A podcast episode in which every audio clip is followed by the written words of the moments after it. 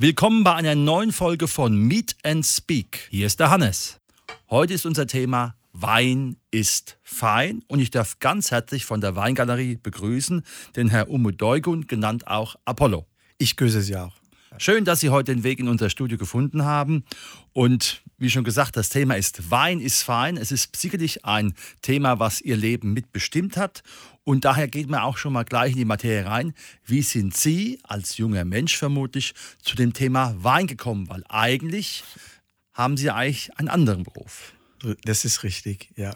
Äh, nach, äh, Abschluss, nach dem Abschluss meines Studiums in Istanbul äh, habe ich als Schiffsbauingenieur am Bodensee gearbeitet. So sind Sie auch dann nach Deutschland gekommen? Ja, richtig, ja. Und äh, bezaubernde Land, Weinlandschaft hat mich sehr beeindruckt. Und neben meinen Tätigkeiten, dann habe ich äh, mich schlau gemacht und äh, Weinfeste, Weinberge, Winzer. Äh, durch diese Besuche äh, peu à peu kam ich dann zu Wein näher. Das heißt aber auch, Sie trinken mal auch im Sommer ein kühles Bier, oder? Auf jeden Fall, ja, das bleibt nicht aus. Gut, das freut mich sehr. ähm, wann haben Sie den Entschluss gefasst, dass Sie hauptberuflich in Richtung Wein gehen, beziehungsweise wann haben Sie die Weingalerie in Eberstadt eröffnet?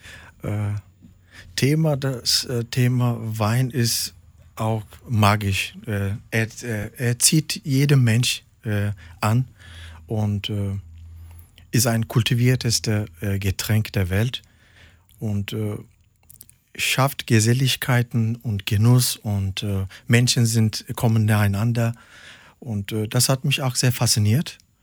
Und äh, habe ich dann überlegt, doch kann man vielleicht versuchen, sein Leben von Rebensaft zu verdienen. und äh, Eberstadt, äh, es war das so, äh, durch auch Weinfeste und Degustationen habe ich damals äh, in Heidelberg war das, ja. äh, mein jetziger Vermieter, Ladenvermieter kennengelernt. Und, ah. und äh, war das schon vorher ein Weinhandel oder war es? Richtig. Es war das, schon vorher das, ein Wein. Das hat äh, das Weingalerie wurde 97 äh, äh, eröffnet. Ja. Und da in dieser äh, Aufbauphase haben wir uns kennengelernt. Und äh, dann habe ich ein Angebot bekommen, der äh, so schön wurde äh, von, glaube ich, Goethe gesagt. Er war ja überall bekanntlich. Und er sagte, äh, an der Bergstraße fängt Deutschland an, Italien zu werden. Aha. und das, äh, das hat mich auch angesprochen. Und äh, da doch dann auf den Weg zu Strata Montana habe ich mich weiter dann äh, nach Darmstadt-Eberstadt gemacht. Genau, in die Weltstadt Eberstadt, in die Schwanenstraße. Wunderbar. Haben Sie irgendwelche Schulungen oder Fortbildungen gemacht in Bezug auf Ihren jetzigen Beruf? Weil man muss ja auch, ich denke, als Laie würde ich sagen, seine Geschmacksnerven irgendwie ausbilden und trainieren. Es gibt ja unheimlich viele Fachbegriffe im Wein, Nussig, Rauchen, wie auch immer. Ähm, können Sie da erstmal was erzählen zu Ihren Fortbildungen oder wie Sie sich weitergebildet haben, um noch besser zu sein, um auch die Kunden besser zu beraten? Ja, es ist so, äh, dass man äh, Laufe der Zeit äh, durch Winzerbesuche und Akademie in der Südpfalz habe ich in, in, an der Weinstraße Neustadt äh, besucht und äh, bei vielen Winzer zusammengearbeitet, das im Lande und in einem Chateau in Bordeaux und äh, internationale Weinmessen wie in Düsseldorf oder in Paris oder Gardasee, Verona mhm. und dadurch dann äh, äh, ich wollte das auch praktisch äh, veranlagt weiterbringen. Theorie ist wichtig, aber Weingenießer dürfte eigentlich nicht verunsichert gemacht werden, wie Sie vorhin gesagt haben. Der schmeckt so, der Wein hat diesen Geschmack. Jeder Mensch nimmt das auch unterschiedlich wahr und dadurch soll am Ende auch so einen Spaß machen. Aber äh, technische Seiten, Kellertechnik oder, oder äh, wie Wein auf dem äh, Weinberge wächst, das alles habe ich ja auch auf äh, professioneller Ebene etwas weiterentwickeln lassen, ja. Das heißt also, Ihnen war wichtig äh, zu sehen, äh, von der Rebe in die Flasche. richtig, ja. So, das ist richtiger Ausdruck, ja. Sehr schön. Wie sind Ihre Eltern oder Ihre Freunde oder Sie selbst, das weiß ich nicht, auf den Namen Apollo gekommen? Auf den Spitznamen? Ich heiße Umut Dolgun und Umut ist ein türkischer Name mit der Bedeutung Hoffnung. Und ich wurde leider in Deutschland oft von Leuten äh, als Helmut, Knut, sogar Unmut genannt. Und äh, Unmut und Umut, Hoffnung, das passte ja nicht zusammen. Und deshalb war eine Suche, ein, ein nach einer äh, äh, so, so, äh, Nickname oder Spitzname. Ja. Dann kam ich äh, an Apollo, dass ein kleines Kind das einmal hören äh, wird und sich das vielleicht doch merken. Und äh, hinter dieser auch römische, äh, griechische Person ist dann der, vieles ist dann der beschmückt mit Wein, feine Künste und ja. Du hast also den historischen Bezug dazu gegeben. Auch ist dann, ja. Unter welcher Prämisse haben Sie Ihr Weinsortiment in der Weingalerie ausgewählt? Weil es gibt ja, ja. gefühlt Tausende von Weinen. So richtig. Das alleine Italien hat fünffach mehr Rebfläche als Deutschland. Mhm. Äh, das stimmt. Äh, unheimlich große Vielfalt. Das ist auch hier faszinierend an Wein. Äh, ja, der Schwerpunkt ist Europa, Deutschland, Spanien, Italien, Frankreich, Portugal. Iberische Halbinsel hat wunderschöne, auch fruchtige, äh, sehr gesellige Weine, äh, intensive Weine. Und äh, außerdem Olivenöl geht wieder auf mediterranischem Bereich. Mhm. Da haben wir Griechenland. Und ja, diese vier, fünf Länder, klassische europäische Weinbauländer, sind mein Schwerpunkt. Da habe ich mich dann so äh, da fokussiert auf diese Länder und deren. Und gibt es da noch eine, eine, weitere Spezifizierung in Bezug auf Rot- und Weißwein? Jahreszeitbedingt äh, werden wir, wie, wie es so dunkel wird, langsam äh, Herbst, Winter, mhm. auch die, die Farbe des Weines, da geht auch dann eher Rotweine. Und äh, Frühling, Sommer geht es dann der Weißwein, Sekt, Cremant, Champagner, dieser Bereich, Prosecco und außerdem ein bisschen Edelbrände wie Grappa. Cognac und äh, Likör, so Portwein. So also ich sehe schon ein sehr breites und interessantes Angebot für jemanden, der zu Ihnen in die Weingalerie kommt. Danke. Wie versuchen Sie trotz der massiven Konkurrenz im Supermarkt und auch anderen Weinhändlern, die sind Darmstadt innovativ im Weinhandel zu bleiben. Also man muss sich ja das vorstellen, dass da eine massive Konkurrenz da ist, weil beim Aldi kostet halt dann der Wein 3 Euro und da steht ja auch dann drauf, äh, äh, was weiß ich, äh, Merlot, okay. ne, was ja eigentlich dann erstmal ein Bild im Kopf ist von der Traube und von einem vielleicht nicht so ganz so günstigen Wein, der aber halt durch die Massenproduktion da so günstig ist. Richtig, ja. Das ist korrekt, was Sie sagen. Das ist äh, bei konventioneller Weinbau ist ja äh, an äh, Effizienz eher ausgerichtet. Dadurch dann äh, spricht man auch größere Massen an.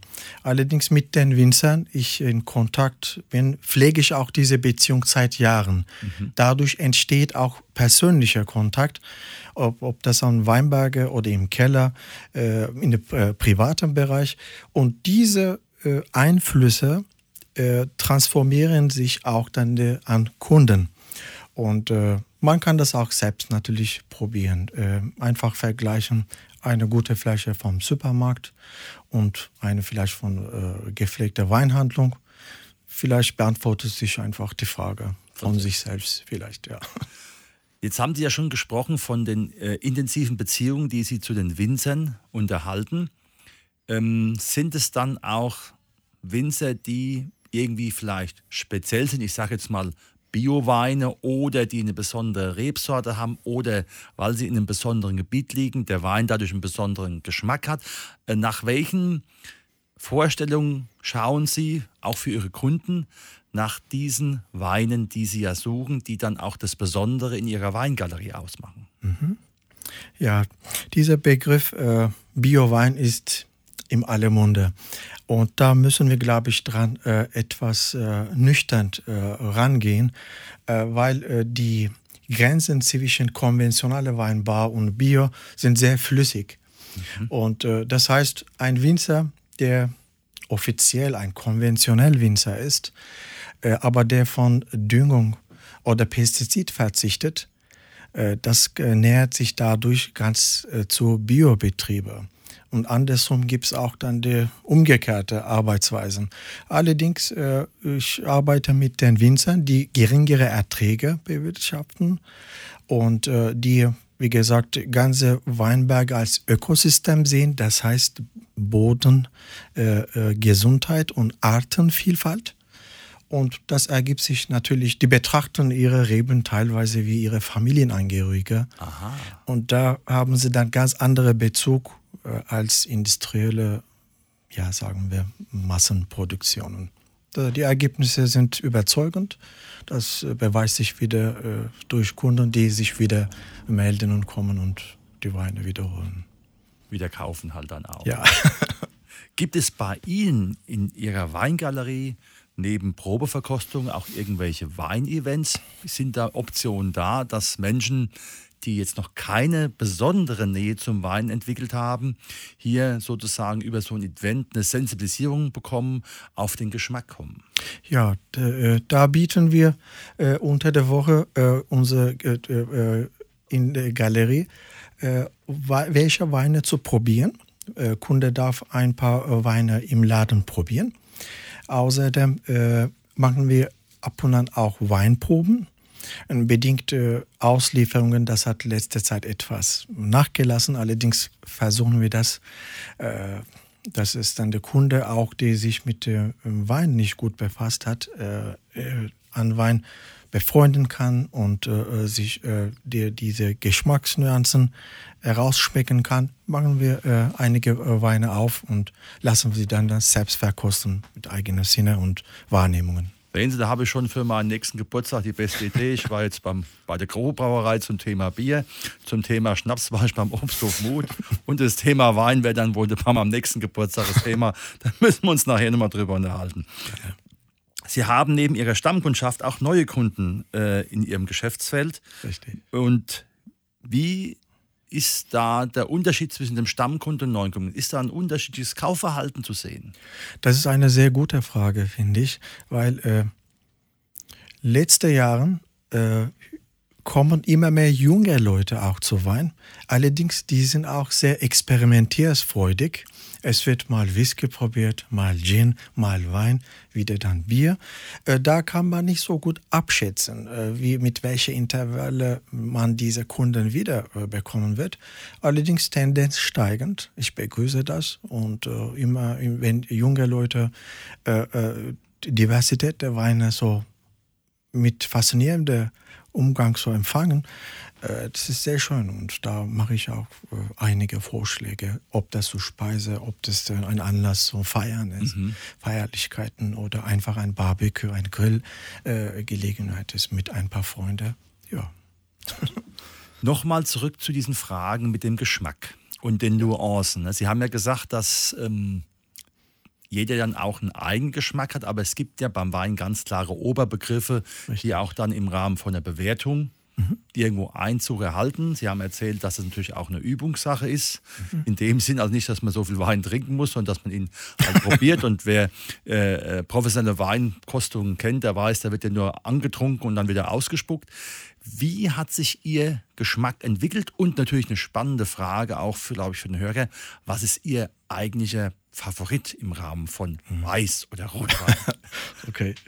Äh, seit, äh, seit den Römern äh, beurteilt man Wein, grob gesagt, äh, äh, nach Couleur, Farbe, äh, Geruch, Bouquet und Geschmack. Mhm. Und man kann bei diesen drei Sinnen direkt mit den ersten zwei, Farbe und Geruch, schon einiges feststellen.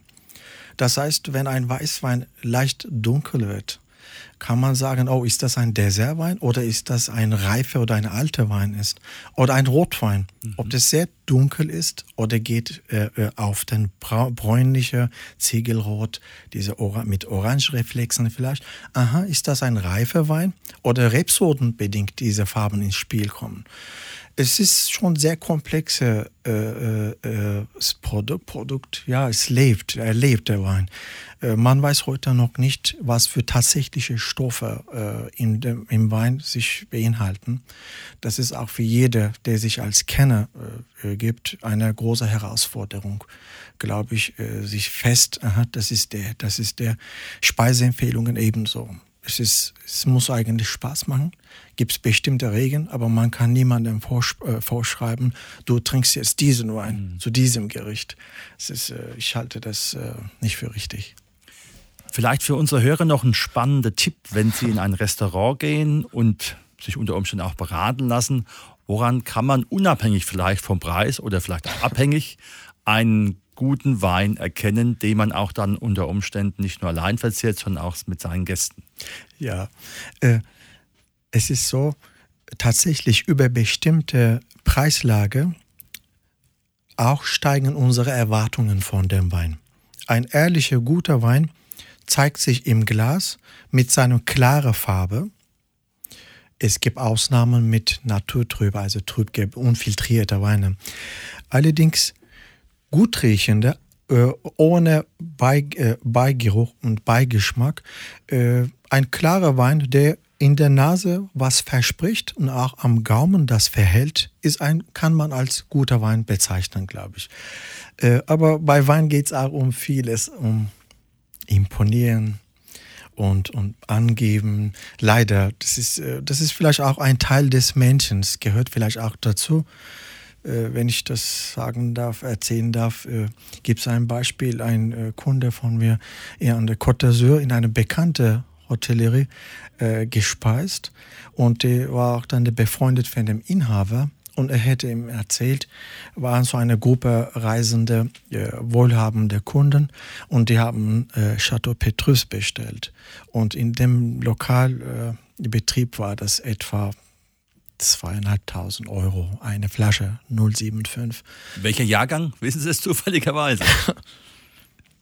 Nein, das, das, ist, das war, glaube ich, nicht. Äh, kann kein 93er sein. 93er hm. sein, ja. Und erste Flasche wurde ganz gut verzehrt, zweite sehr gut, dritte Flasche war schlecht.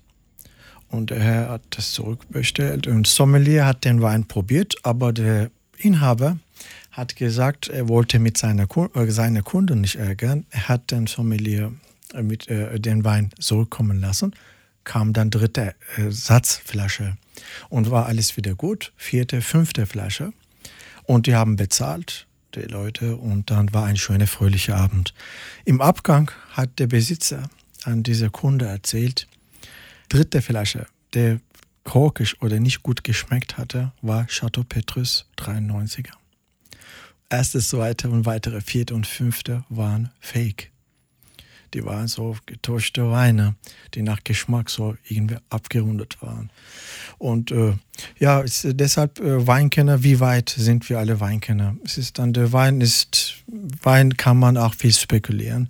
Hauptsache, äh, dass er uns gut schmeckt. Nach gewisser Preislage würde ich auch vorsichtig sein, weil man kann da auch falsch liegen.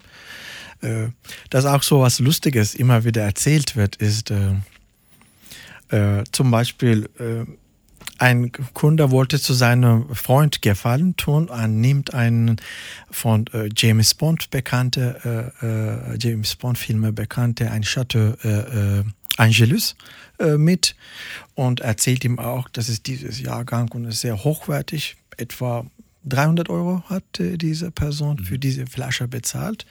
Und der, der Beschenkte hat gesagt, komm, wir trinken den guten Wein zusammen. Und macht er auf, nimmt, äh, dekantiert den Wein, nimmt einen Schluck, sagt, oh, der ist mir aber zu herb. Und einfach nimmt er einen Löffel Zucker rein und dann rührt das um und schmeckt und sagt, siehst du, der schmeckt mir besser. Also jeder zu seinem Geschmack zu seinen Vorlieben. Man kann auch dieser Person nicht sagen, du darfst das nicht machen. Wobei ich würde das nicht tun. Aber, aber wenn es ihm so schmeckt, muss man das auch so belassen. Also Wein ist großartig. Äh, ich freue mich, dass es dann der, äh, der immer noch seine Beliebtheit bekommt. Und ja. Wenn man Wein jetzt sieht, ist es ja mittlerweile eine ganz globale Nummer. Also es ist nicht nur auf der Region, wobei Sie ja gesagt haben, Sie haben spezielle Regionen. Wie ist Ihr Eindruck in Bezug auf Weine, die aus China kommen, aus Südafrika und, oder auch aus Südamerika. Da ist ja auch Know-how transportiert. Natürlich besteht da auch die Gefahr, dass da erstmal Richtung, Richtung Masse geht, aber auch die wollen ja auch für ihre Bevölkerung klasse Weine haben, diese halt jetzt nicht nur aus Deutschland, Frankreich importieren, sondern eigene. Haben Sie da persönliche Erfahrungen, wo Sie sagen, ah, da war ich auch mal oder über einen Bekannten habe ich mal einen guten roten Wein bekommen von äh, China? Überseeweine waren so bei 2000, äh, erst Anfang von 2000 äh, äh, sehr beliebt. Leute experimentieren auch. Und äh, durch auch unsere Urlaube möchte man auch einen Schluck äh, Urlaub äh, mitkommen lassen. Und das alles spielt auch eine Rolle bei unseren Entscheidungen. Allerdings muss man auch darauf achten, wie werden diese Weine aus Ende der Welt, wie sagen wir mal jetzt Uruguay oder Neuseeland oder USA, uns gebracht. Es gibt sehr seriöse Betriebe. Äh, außerdem industriell gefertigte Weine werden meistens in große Container gebracht durch Schiffe und die werden in unserem Land abgefüllt. Da durch diese Transportstufen passieren einiges auch. Wein ist sehr äh, temperaturempfindlich, lichtempfindlich. Äh, da deshalb äh, Preisfrage kommt schon ins Spiel, würde ich darauf schon achten, einen guten Wein zum Trinken glaube ich, so drei, vier Euro, fünf Euro aufwärts so schauen, wenn es um diese Länder geht. Mhm. Und zurück, kurz zurück zu Ihrer vorigen Frage.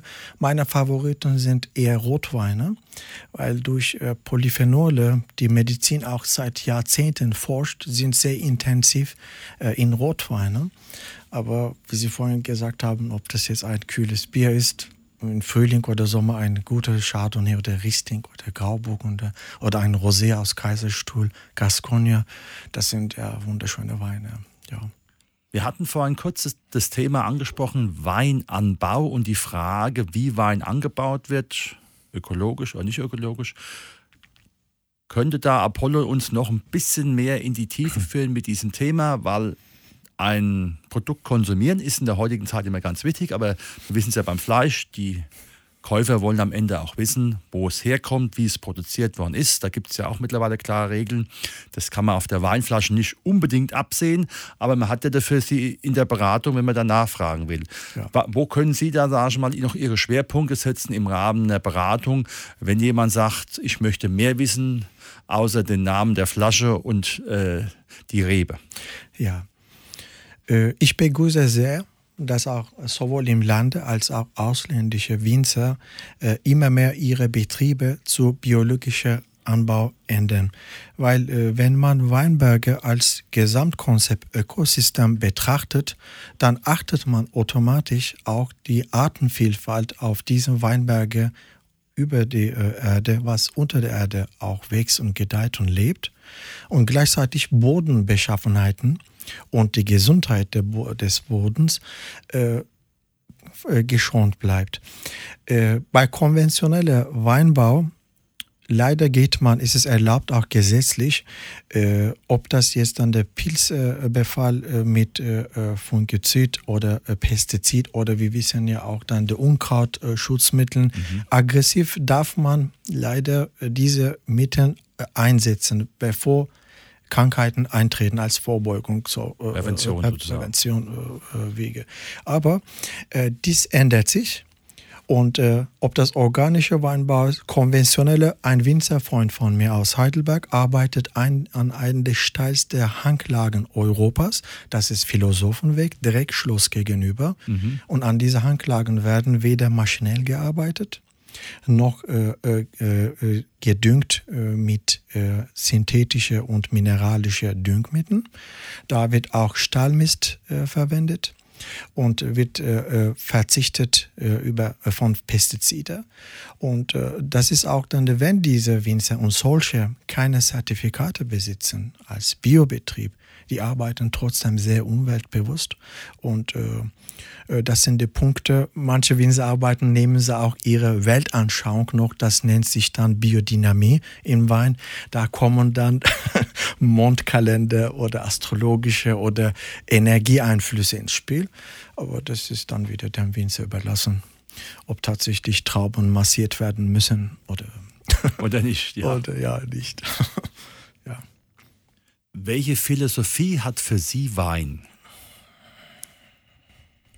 Ja, Wein ist für mich ein Mysterium und sein Geheimnis wird auch, glaube ich, wenn ich auch so sage, ich kenne mich gut aus, wird Ende meines Lebens, glaube ich, immer noch als Stück Geheimnis bleiben.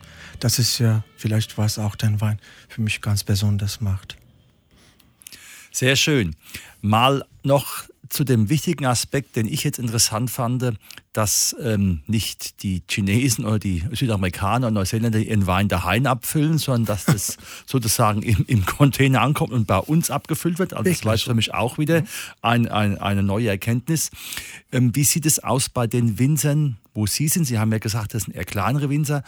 Achten Sie dann darauf, dass die auch äh, unter Umständen wirklich in einem Weinfass reifen? Oder ist es dann schon so weit, dass die auch in Metallfässern reifen müssen, weil die äh, einfach von, von der Herstellungs- und Prozedur mhm. äh, diese Effizienz einfach auch brauchen und nicht jetzt sagen können, der muss jetzt erstmal äh, sechs Jahre im Weinfass liegen. Haben Sie recht. Also äh, Wein wird, meiste Weine werden jung äh, verzehrt, getrunken. Mhm. Dadurch ist überhaupt kein Thema, wenn ein äh, Wein im Edelstahltank ausgebaut wird oder in einem Stückfass. Letzte Jahren ist die Modeerscheinung, sagen wir mal, nicht direkt vielleicht so, aber äh, Barrikfässer, die mit dem 225 Liter Fassvermögen äh, sind im Einsatz. Aber das kann man auch leider auch mit Hilfe ändern. In Edelstahltanks kommen Eichenspäne Aha. und äh, dadurch wird dann Wein diesen Geschmack nachahmen. Aber weil Wein so ehrlich ist, glaube ich, da merkt man auch schon einige Geschmacksnuancen. Aber wie Sie sagen, ich denke, äh, äh, kleine Winzer, die sich da erlauben können, leisten können, nehmen sie Stückfässer, manchmal Barrikfässer, aber Edelstahltankausbau äh, ist ganz völlig in Ordnung. Das ist ein ehrlicher, guter Wein, bringt auch seine Qualität in einem ja, Stahltankraum auch hervor. Sie haben jetzt gut zwei Jahrzehnte in Eberstadt die Weingalerie mit Lust und Leidenschaft geführt. Wie sieht für Sie die Zukunft der Weingalerie in den nächsten 10, 15 oder 20 Jahren in Eberstadt aus? Ja, die Zeiten ändern sich so schnell. Es ist dann die, wir wissen nicht, wie die Welt so innerhalb 24 Stunden dreht. Äh, wissen wir auch nicht, was für Richtungen Wein einschlagen wird. Ich bin froh, dort äh, arbeiten zu können, dürfen. Äh, es ist immer noch ein kleiner Stadtteil, wo Zwischenmenschliche nicht untergegangen ist Aha. und äh, äh kleine Geschäfte noch existieren. Und äh, sofern ich das, äh, die Konditionen äh, das erlauben, äh, Wünsche da sind, werde ich mal mit meiner Kräfte das auch fortsetzen in Eberstadt. Wo findet man die Weingalerie in Eberstadt? Ja, Hannes, äh, das ist in der Schwanenstraße Nummer 4 bis 6, wenn man in Eberstadt ist, Heidelberger Landstraße, nach der Sparkasse links äh, äh, fährt man die Straße rein. Nach dem Marktplatz kommt eine schöne Bäckerei und vielleicht äh, beehren Sie mich und kommen Sie mal vorbei und finden Sie den Weg in die Weingalerie Eberstadt und machen Sie Ihr eigene persönliche Eindrücke. Lieber Apollo, vielen Dank für dieses aufschlussreiche Gespräch. Ich denke, hier sind für unsere Hörerinnen und Hörer neue Akzente gekommen und wer wirklich mal einen guten Wein probieren will, der ist in der Weingalerie in der Schwanstraße in Eberstadt bei Ihnen gut aufgehoben. Herzlichen Dank für Ihr Kommen. Ich danke Ihnen.